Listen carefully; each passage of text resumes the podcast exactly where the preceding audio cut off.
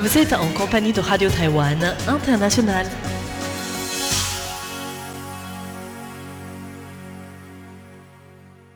Bonjour à tous, vous êtes bien sur l'antenne française de Radio Taïwan International.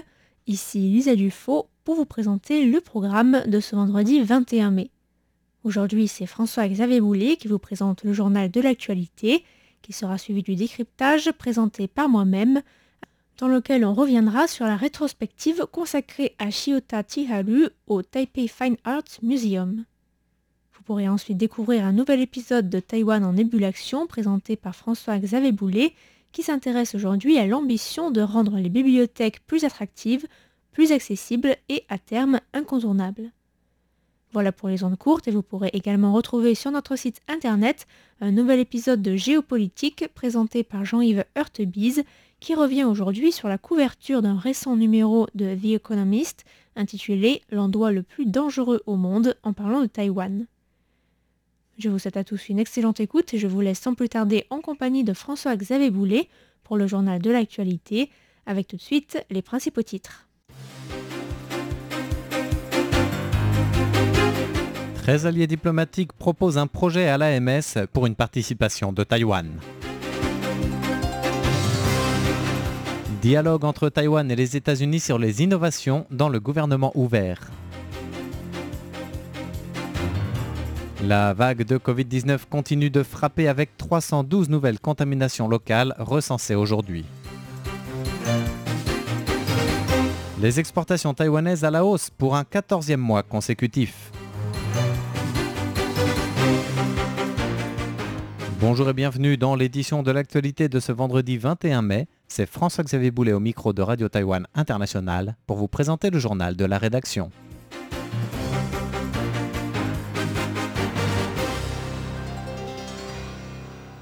Treize alliés diplomatiques proposent un projet à l'AMS au sujet de Taïwan. La 74e Assemblée mondiale de la santé, AMS, se déroulera du 24 mai au 1er juin prochain sur un format de visioconférence. Et pour la cinquième année consécutive, Taïwan est le grand évité de cet événement international. Concernant toute participation taïwanaise à l'AMS, l'OMS a d'ailleurs indiqué que la décision ne relevait pas de la seule compétence de son secrétaire général, mais de tous les pays membres de l'organisation. À noter que selon les informations de l'OMS, en date du 20 mai, 13 pays alliés de Taïwan ont déjà proposé un projet exhortant l'organisation à inviter Taïwan à participer à l'Assemblée mondiale de la santé en tant que membre observateur. Parmi les 15 alliés que Taïwan compte sur la scène internationale, outre le Vatican, seul le Paraguay ne s'est pas encore prononcé en faveur de l'île. Dialogue entre Taïwan et les États-Unis sur les innovations dans le gouvernement ouvert. Audrey Tang, ministre sans portefeuille en charge du numérique à Taïwan, et Scott Busby, qui est le sous-secrétaire d'État adjoint du département d'État américain du Bureau de la démocratie, des droits de l'homme et du travail, ont tenu un dialogue sur le thème des innovations dans le gouvernement ouvert et la lutte contre la corruption à Taïwan.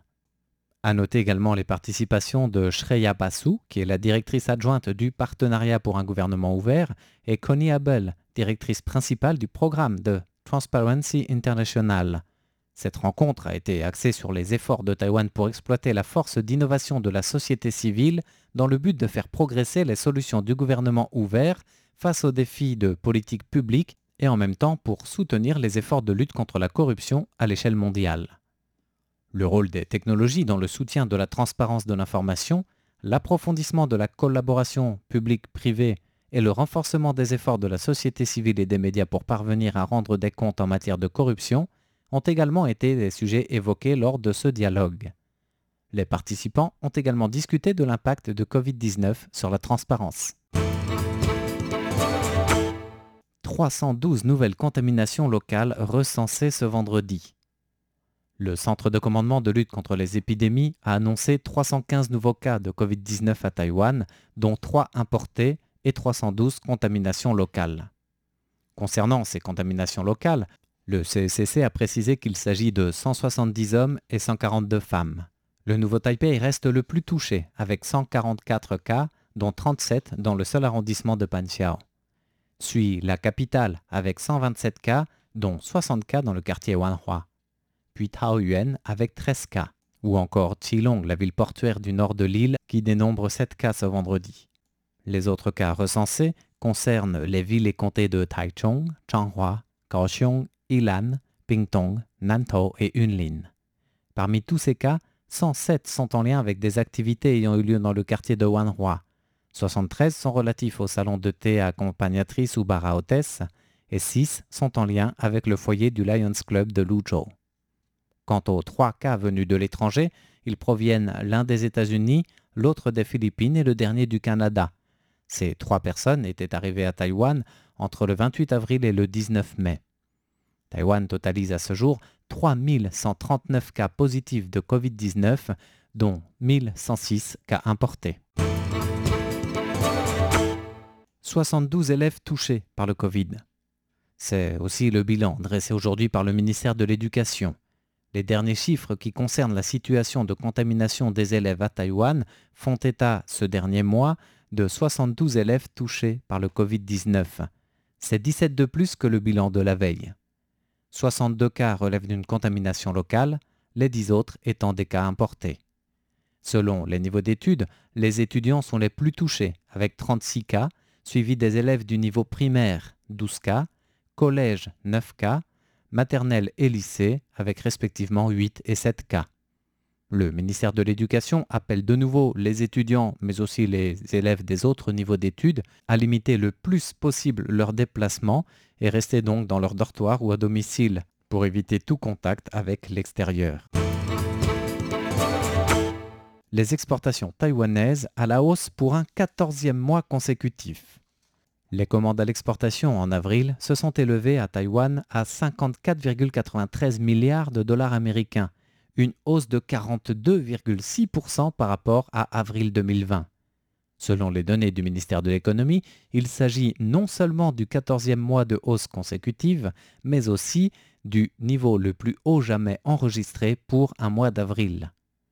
Quant aux inquiétudes de voir les exportations affectées par la recrudescence de Covid-19 à Taïwan, par la pénurie en eau ou encore les récentes coupures d'électricité, la directrice du Bureau gouvernemental des statistiques, Huang Yuling, s'est voulue rassurante et estime que le risque est moindre tant que la production peut être assurée.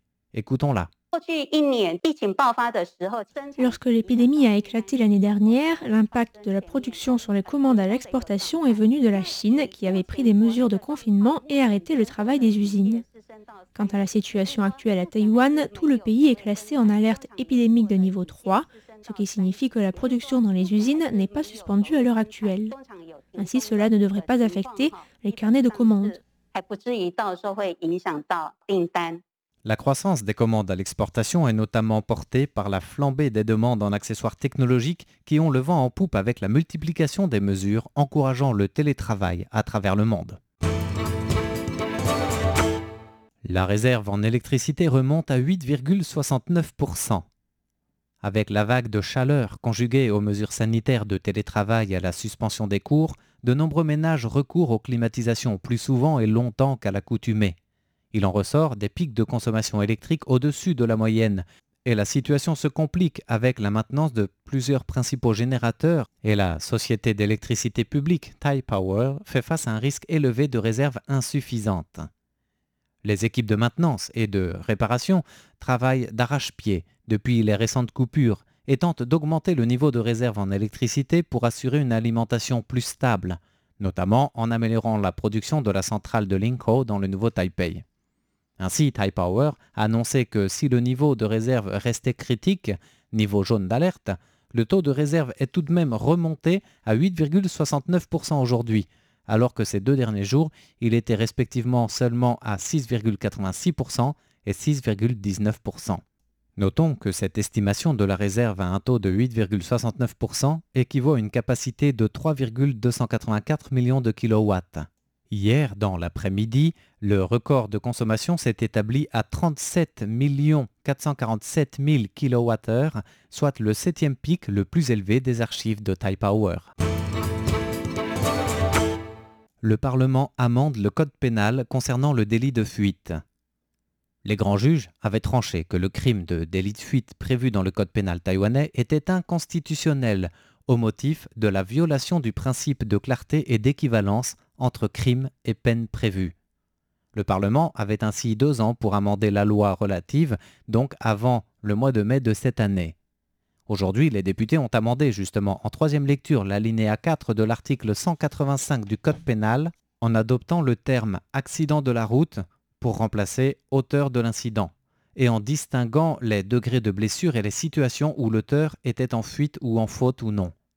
Si jusqu'à présent les peines prévues pour les délits de fuite varient d'un à sept ans d'incarcération, les députés ont opéré une distinction des sanctions en fonction de la situation de l'accident. À présent, il est prévu dans le Code pénal que les personnes qui s'enfuient lors d'un accident de la route à bord d'un véhicule motorisé en causant des blessures à autrui seront condamnées à des peines d'emprisonnement de 6 mois à 5 ans. En cas de fuite suite à la mort d'un tiers ou ayant causé de graves blessures, la peine encourue ira jusqu'à 7 ans de prison.